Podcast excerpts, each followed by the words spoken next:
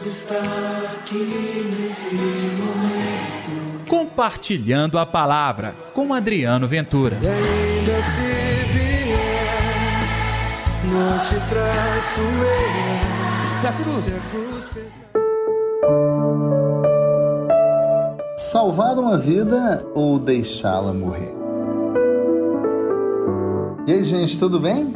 Eu sou Adriano Ventura, está no ar o Compartilhando a Palavra desta quarta-feira, dia 19 de janeiro.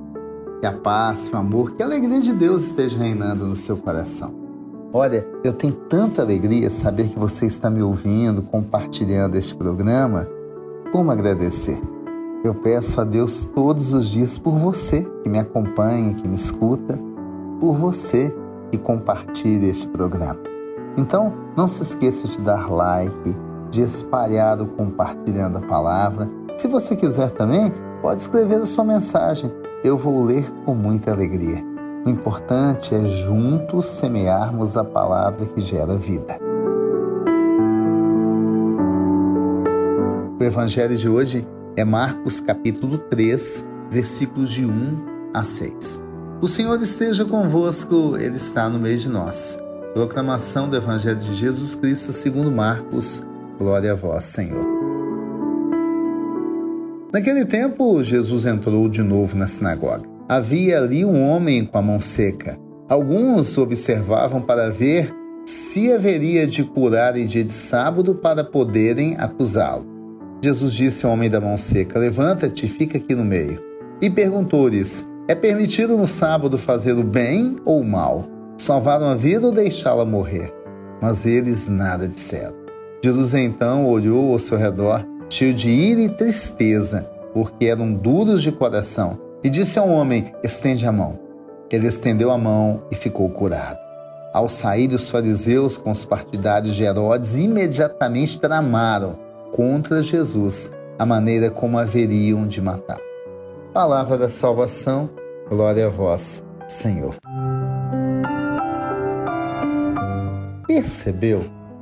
No Evangelho de hoje é a insistência de Deus nessa semana conosco em resgatar a vida, resgatar a dignidade de alguém.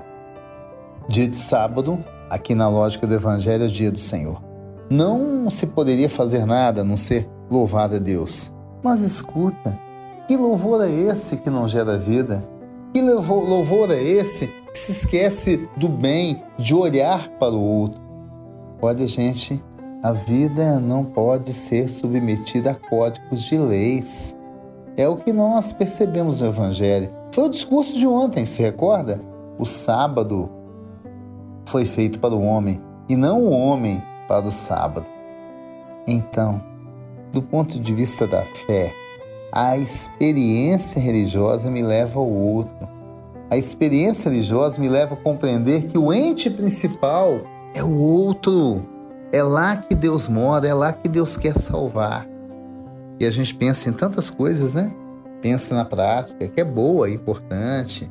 Pensa nos ritos, que são, assim, muito legais, que nos aproximam da espiritualidade divina. Eu, por exemplo, amo todas essas manifestações na nossa lógica cristã. Todas são lindas. Mas se elas não estiverem casadas ou seja, andando lado a lado com a prática do Evangelho, é inerte, é em vão. Aquele povo louvava a Deus no templo, viu? Eles eram meticulosos em estar no templo louvando a Deus, mas o seu coração e a sua prática estava longe, longe, longe. E eu pergunto: adianta alguma coisa?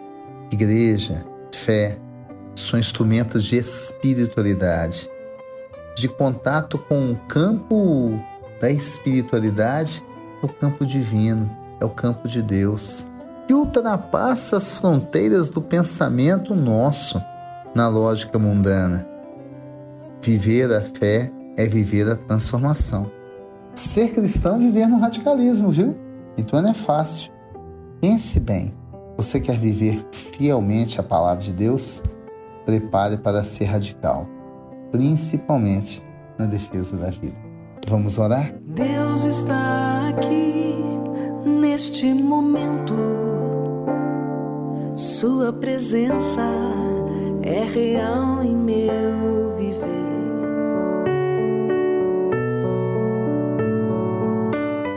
Querido Senhor, nesta quarta-feira nós oramos também por todos aqueles que perderam seus imóveis e aqueles em especial que perderam seus parentes por ocasião destas chuvas. Protege a vida dessa gente, Senhor. E essa chuva que caiu de maneira assustadora, tão intensa em nossas cidades, possa fazer com que nós possamos refletir o nosso cuidado com o meio ambiente e, inclusive, os nossos acordos com a exploração dos nossos recursos naturais. Dê a todos nós a consciência que esse mundo é para todos, pois nos dado por Deus Pai, para viver, prosperar, mas não para destruir.